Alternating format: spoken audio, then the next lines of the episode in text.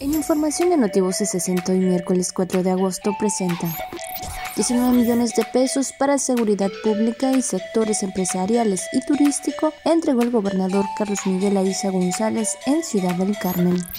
La Secretaría de Educación del Estado entregó kits de seguridad a supervisores de escuelas de educación básica de la geografía estatal.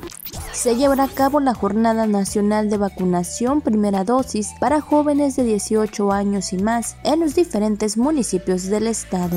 Ratifica el IMSS Campeche compromiso con salud de derecho ambientes portadores de VIH y fortalece acciones de prevención.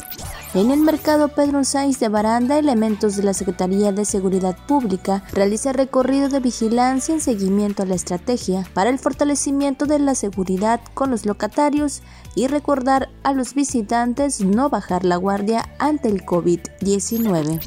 Notivoces 60.